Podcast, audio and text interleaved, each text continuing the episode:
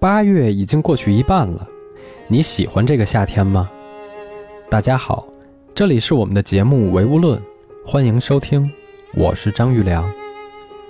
夏天是一个让人又爱又恨的季节，这个季节里，男生可以在足球场上肆意奔跑，女生可以穿上漂亮的裙子，但这一切的潇洒漂亮，最后都要被同一种感受打败，那就是热。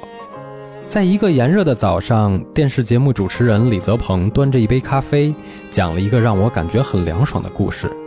因为故事的主角是冰糕。那天虽然有点热，但是没有雾霾。现在只要能见到蓝天，心情总会莫名的好起来。我们聊天的时候，阳光透过玻璃照进屋子里，却不算晒。窗外偶尔传来一阵阵的知了叫。不知道这和李泽鹏故事里面的夏天是不是有点相似呢？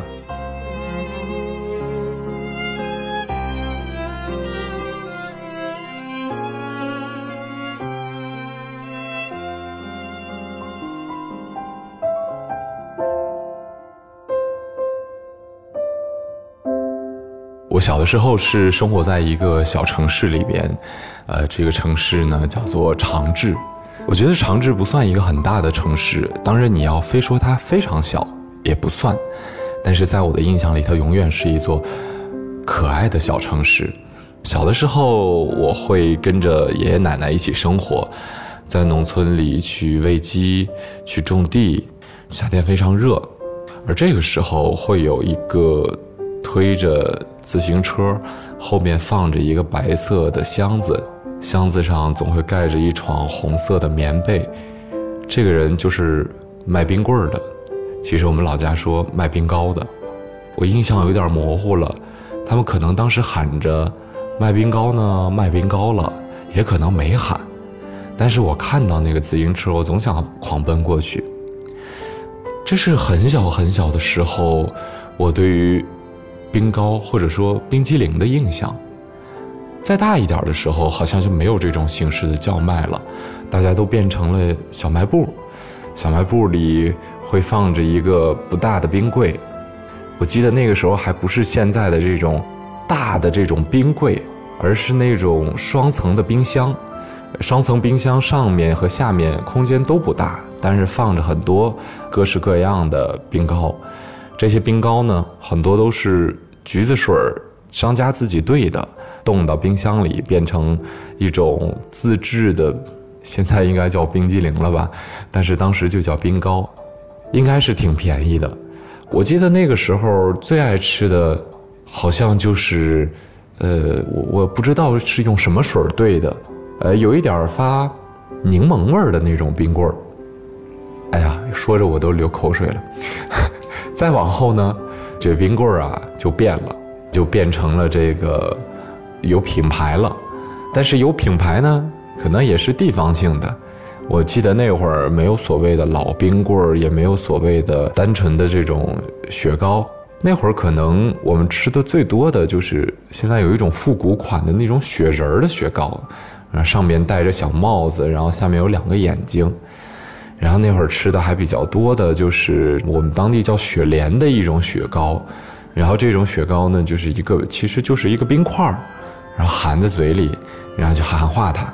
等到上小学的时候呢，哎，终于进城了，进了城，这雪糕就特多，但是呢，没钱，没钱。等到夏天的时候呢，哎，又特别想买两个解解馋，那怎么办呢？哎，只能买这种一毛钱一块儿的这个我们叫冰块儿。其实当时呢。是是一种水儿，我其实就是一毛钱一袋儿，大家应该小时候都喝过那个叫做“小天使汽水儿”。这个汽水啊，好像味道像现在的苏打水一样，嗯，就是一种柠檬味儿的一种酸酸甜甜的这个水儿，然后塑封在一个手掌大小的一个这个塑料袋儿里，然后叫“小天使汽水”。这小天使汽水上呢，还印着一只小天使。商家会在夏天的时候把它冻到冰箱里，变成小天使冰块儿，啊，这上面的小天使啊，就长得不像天使了，就被挤爆炸了，可能长得就有点像胖天使。我还记得有一次，我和一好朋友，我们两个去买一袋水，我没钱，他身上只有一毛钱，我们俩去小卖部买了一袋水，买一袋水呢，我们俩都想喝，这时候我们俩就从这袋水的左右两侧各咬了一个口，然后各自喝，看谁喝得快。没想到这同学玩了个阴招，他往里头吐了一口唾沫，于是这袋水我就不能喝了，全被他喝了。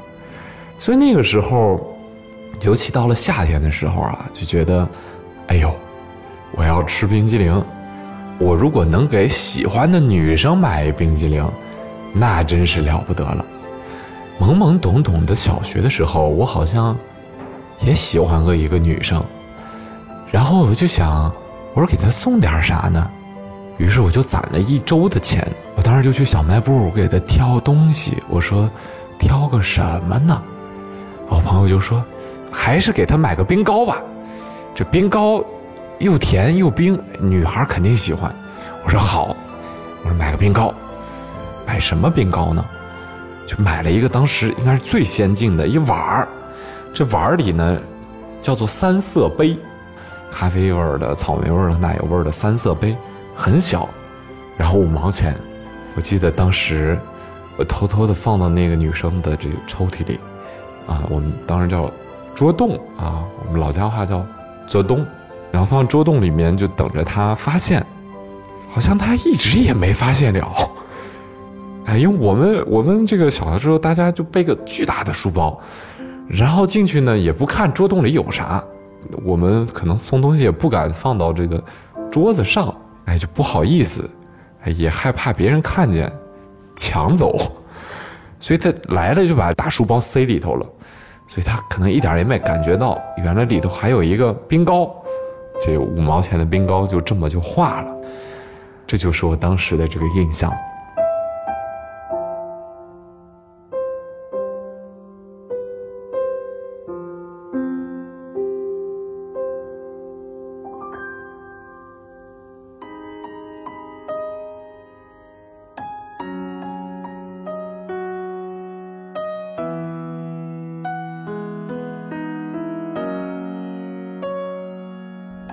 李泽鹏讲的故事非常有画面感。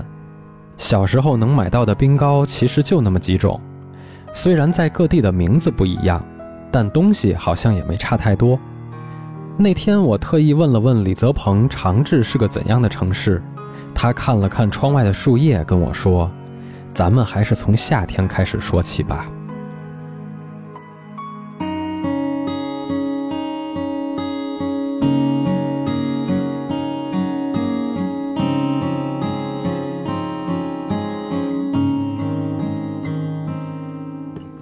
对长治这个小城市的印象呢，我觉得可能就是每天骑车的感觉了。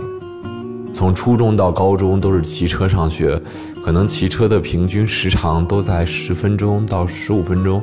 骑慢点的时候呢，就会看到这小城市里的风景。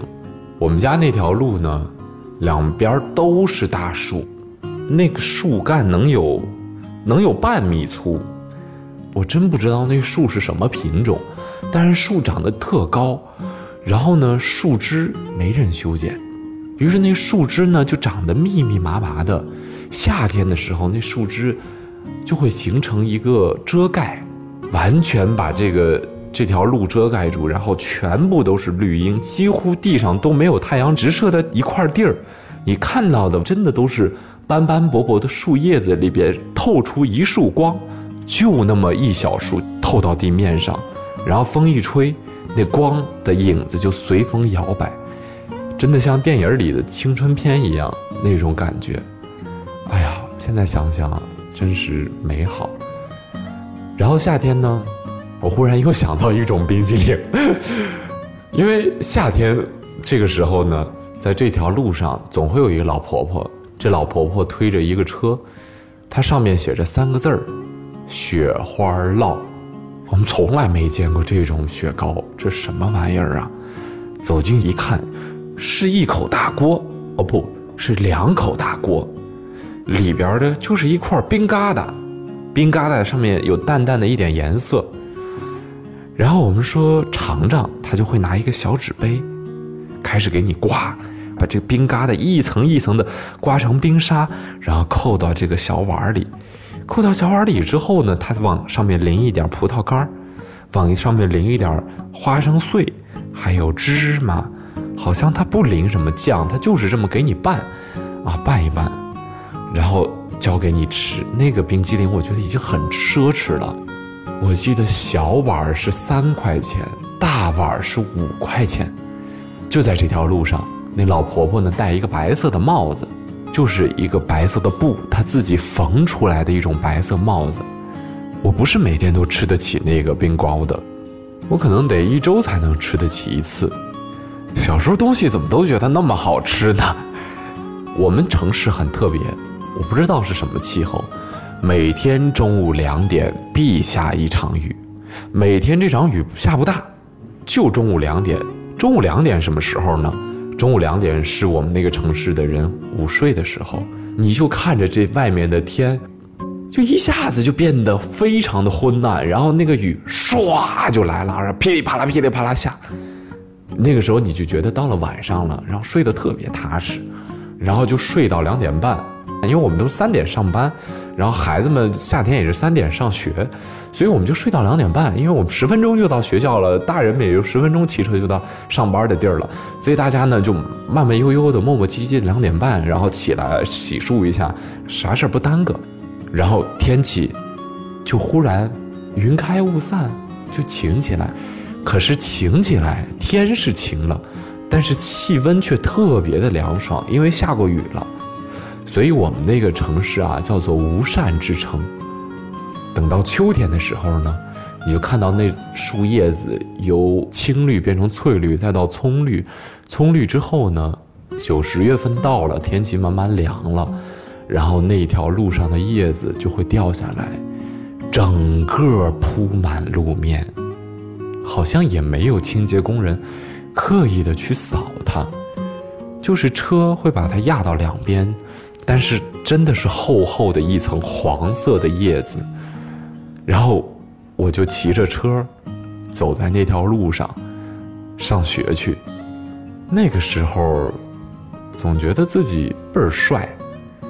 穿个 T 恤，白色的，上面有一行字母，然后再穿一件衬衫，衬衫一定不扣起来，一定让它能够随着车的。这个风摇摆起来，秋天就是这么一个印象。等到冬天的时候呢，雪下下来，然后压在树上，然后也会积在路面上。那个时候没有现在什么扫雪车呀、除雪剂呀，它落在路上，它就是落在路上了，没有人会清理它，也没有人会把它铲在路边儿，因为车也不多。下了雪就不能骑自行车了，所以我们都会提前十分钟出门走路去上学，有的时候也会摔个屁墩儿，但是就是在那条路上不断的行走，不断的行走，这就是我对那座城市的概念。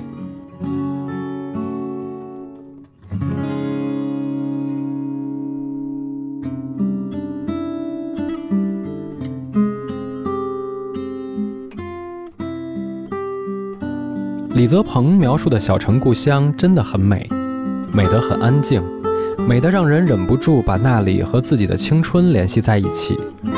李泽鹏跟我说，其实他把这座小城写进过他的书里，所以在和他商量以后，我们今天可以把他的书当做福利送给大家，请大家关注我们微信公众号“唯物论 FM” 里面的这篇文章，获取具体的福利信息。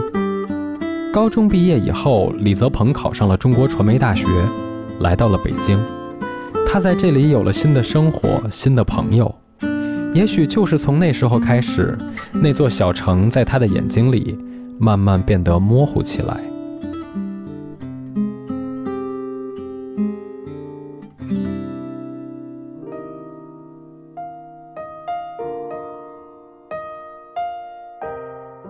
后来我来北京之后。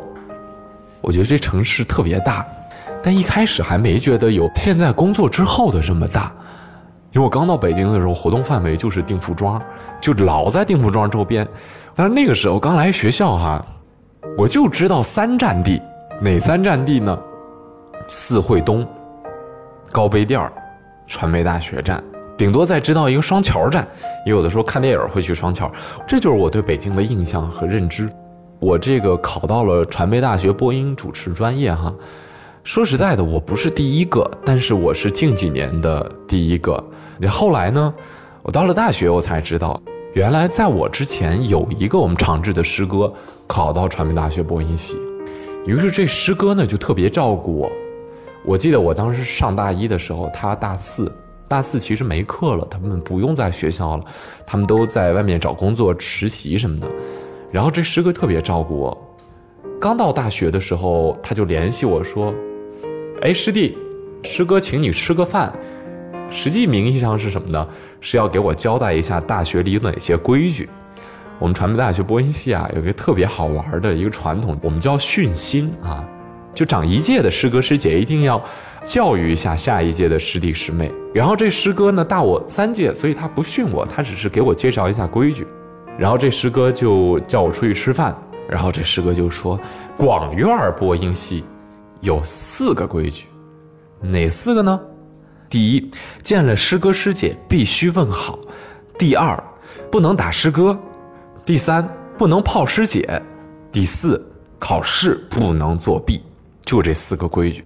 他给我介绍完之后呢，我们这顿饭就了了。又过了一段时间呢，这师哥又叫我说：“师弟，今天我给你介绍一个特牛的师哥。”这个师哥就叫着他另一个。同学，这同学真的特别牛。这师哥就介绍，这是你某某某师哥，这师哥现在在央视实习呢。我的天哪！我当时就惊讶了，太牛了！央视实习的人啊，那时候真的是什么都没见过。然后这俩人呢，就说：“咱今天去哪儿啊？去干嘛去啊？”我把我这师哥叫做同乡师哥哈。我说同乡，这师哥就说：“咱还是去大悦城吧，吃夏普吧。”这实习的师哥呢，就说吃夏普啊也行，那咱就吃夏普吧。我们仨就打了一车，然后就去朝阳大悦城吃夏普夏普。然后在路上的这师哥就对另一个师哥吐槽他们实习呀、工作当中的好多事儿。我当时就坐在这个出租车的后排，我就紧张，我一句话都不敢说，我也不敢插嘴，然后我手里全是汗。这俩师哥就在聊工作上的事儿，一个说我在国际台怎么怎么样，一个说我在央视怎么怎么样。我就觉得这些事儿我完全就跟听天书似的，从来没听过。但是这师哥还时不时的问我两句：“哎，师弟你怎么不说话呀？”说我不敢说呀，我不知道说啥呀。我说啊，我说师哥，我听你们说呢。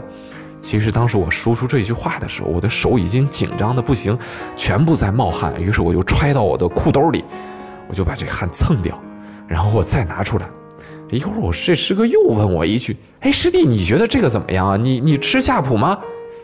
我又紧张的不行，因为我从来没吃过夏普，我也不知道夏普是什么。我又揣到兜里，然后我又掏出来，我说：“我说我是吃什么都行，师哥，你你们说了算。”终于，这车开到了朝阳大悦城的门口，我们仨陆续下了车。我这个这个实习师哥呢，刚下了车就说。哎呀，我今天一定要去吃一顿 DQ，我都好久没吃 DQ 了，我好想吃 DQ 啊！我这个同乡师哥就说：“他说你还欠我一顿 DQ 呢。”完了呢，我们就开始走到这个朝阳大悦城里头。我以前从来没有来过这样的综合性的商场。走到那滚梯前，我那个同乡师哥就给我介绍，他可能啊是怕这个实习师哥听懂了，所以他就用老家话跟我说：“这个电梯是亚洲最长的滚梯。”翻译成普通话就是这个电梯是亚洲最长的滚梯。我们确实从一楼啊一直到了五楼，在五楼之上呢，我也不敢说话。我当时就想，刚才师哥们聊的 DQ 是啥？我就用普通话问，我说师哥，刚才你们说的 DQ 是什么呀？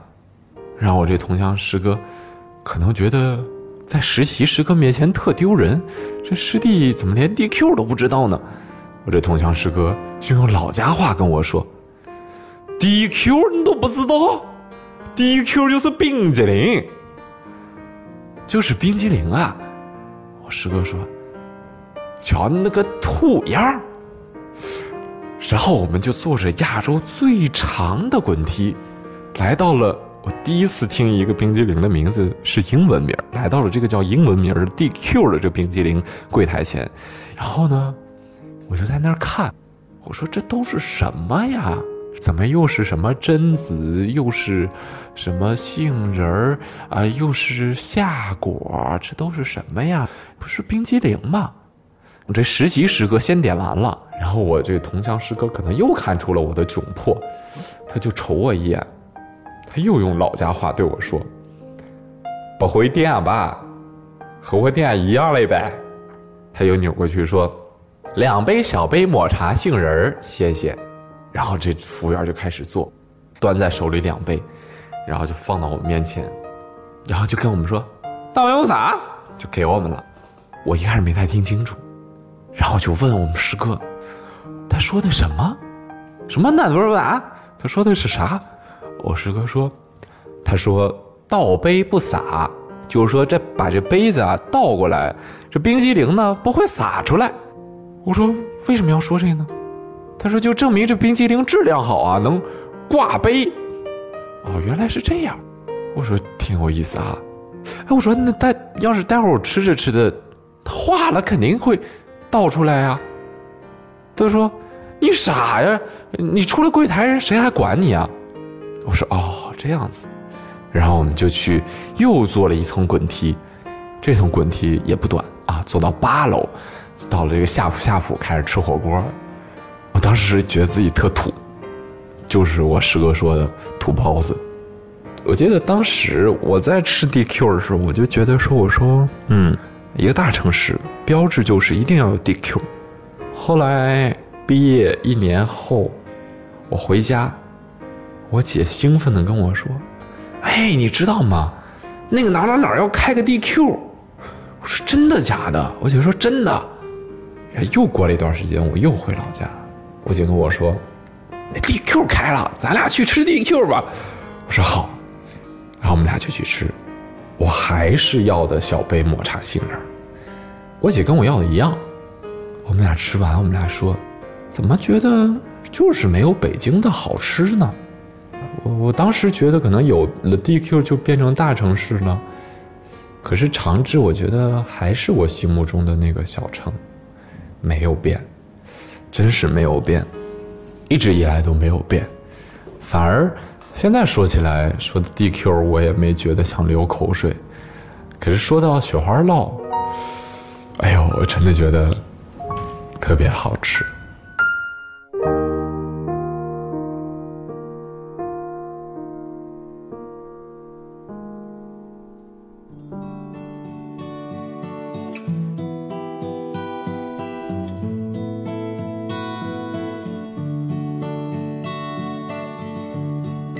李泽鹏说，他第一次去吃 DQ 的那天晚上失眠了，一直想着怎样才能摆脱师哥说的那种土不拉几的感觉。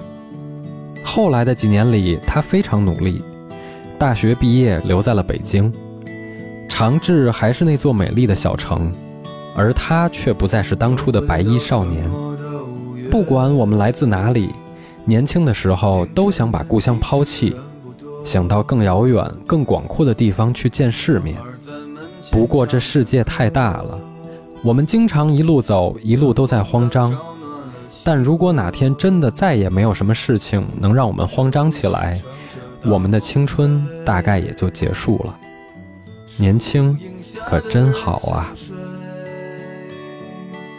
沉默的人从此刻开始快乐起来。脱掉寒冬的傀儡，我忧郁的白衬衫，青春口袋里面的第一支香烟，情窦初开的我，从不敢和你说，仅有辆进城的公车。还没有咖啡馆和奢侈品商店，晴朗蓝天下，昂头的笑脸，